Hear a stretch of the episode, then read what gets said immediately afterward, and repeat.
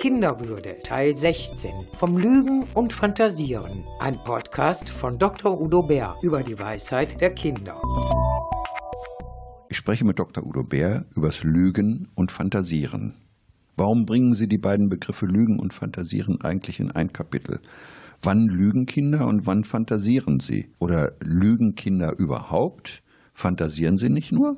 Ich glaube, bei Kindern gibt es keine Trennschärfe zwischen den Worten Lügen und Fantasieren. Das Wort Lügen ist, wird fast immer von den Erwachsenen benutzt.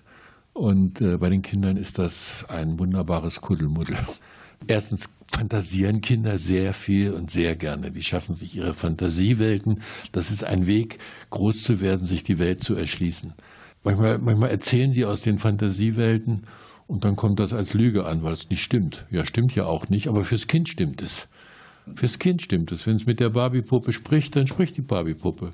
Für die Mama oder den Papa ist das vielleicht blöd, aber für das Kind stimmt das. Das ist erstmal wichtig zu wissen, wenn wir mit Kindern umgehen und, äh, und, und die auch würdigen wollen und respektieren wollen, dass es da ein bisschen durcheinander geht. Also da ist Fantasieren oder Flunkern, da kommen auch wunderbare Geschichten raus, fantasievoll und, und lebensfroh, ja? Ich finde, wir sollten das, das, äh, die Fantasie und die fantasievollen Geschichten der Kinder fördern und unterstützen. So, das ist, äh, man muss ja nicht jeder gleich Nobelpreisträger in Literatur werden, aber sich etwas vorzustellen und so, das ist doch ein wunderbarer Weg, in der Welt klarzukommen.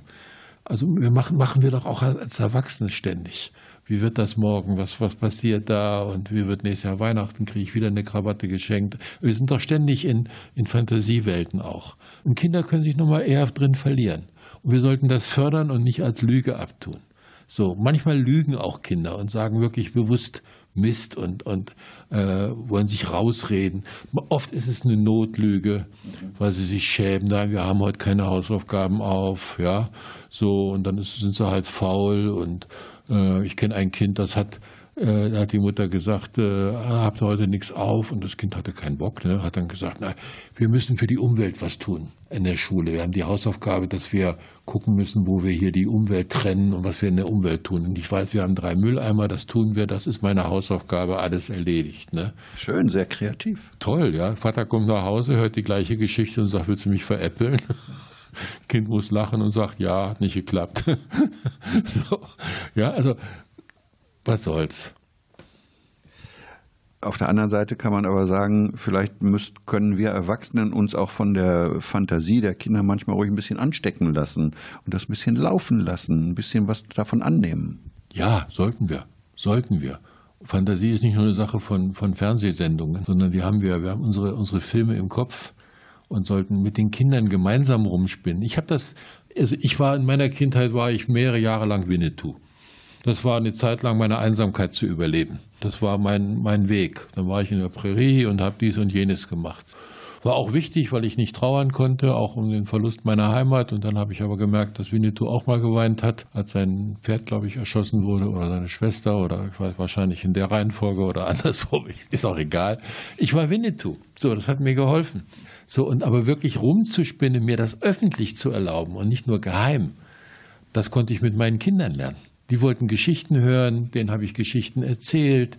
Ja, die haben die weiter ausgeschmückt und wir haben zusammen Lego oder Klötze oder sonst was gebaut, Ritterburgen. Winnetou nicht, da standen die nicht so drauf, aber na gut. Wir haben gemeinsam rumgesponnen und das hat mir als Erwachsenen auch was gegeben. Da können wir von den Kindern lernen. Aber Udo Bär, müssen wir Erwachsenen denn den Kindern nicht auch so etwas wie Wahrhaftigkeit und Wahrheit, also wichtige Werte des Zusammenlebens von Menschen beibringen? Ja, müssen wir, indem wir Vorbild sind. Das ist wichtig. Ach, es gibt Lebenslügen, ja, so, es gibt äh, äh Notlügen, es gibt so kleine Lügen, große Lügen, alles Mögliche. Und ich bin auch ein Fan der Notlügen, was soll's, ja. Also so, da darf man nicht so päpstlicher als der Papst sein. Mir haben meine Eltern immer gesagt, jede Lüge kommt raus. Ne? Ich habe nach zwei Wochen gemerkt, stimmt nicht. Also von daher äh, habe ich da meine eigenen Erfahrungen und bin da relativ gelassen. Wir sollten Wahrhaftigkeit vorleben. Wahrhaftigkeit vorleben, weil wir sind Vorbilder, indem wir möglichst wahrhaftig sind, indem wir sagen, was ist und auch sagen, wenn wir etwas nicht sagen wollen. Ja, dass wir ehrlich sind, dass wir Tabus nicht verschweigen und also dass wir, wir möglichst wahrhaftig leben, weil wir sind die Vorbilder. Von uns lernen die Kinder das. Auch in der Schule, auch in der Kita. Ich habe ein Schlüsselerlebnis in der Schule damals in der DDR gehabt. Da hat eine Lehrerin bei einer gemeinsamen Versammlung von Eltern und Kindern eine Rede gehalten gegen den Religionsunterricht, der abgeschafft worden war und so weiter. Und beim Rausgehen hat sie jedem Elternteil oder fast jedem einen Zettel in der Hand gegeben, wo dann plötzlich privat, wo drauf steht, unter welcher Adresse es privaten Religionsunterricht gibt. Ja, also das habe ich mitgekriegt und das hat meinen Respekt vor der Wahrhaftigkeit der Lehrerin äh, sehr gegen Null reduziert. Aber das war damals so. Ja, also Vorbild ist das Entscheidende. Und wie lautet das Fazit in Sachen Lügen und Fantasieren? Es lebe das Fantasieren.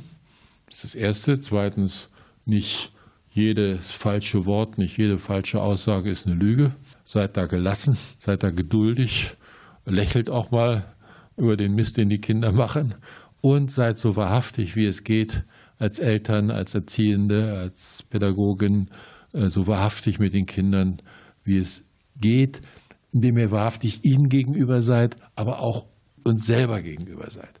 Nochmal ein Beispiel dabei, Entschuldigung, aber ich habe es oft mit meinen Kindern erlebt, dass ich eigentlich keinen Nerv hatte, oder zu müde war oder zu abgelenkt war, um mit denen zu spielen oder was zuzuhören.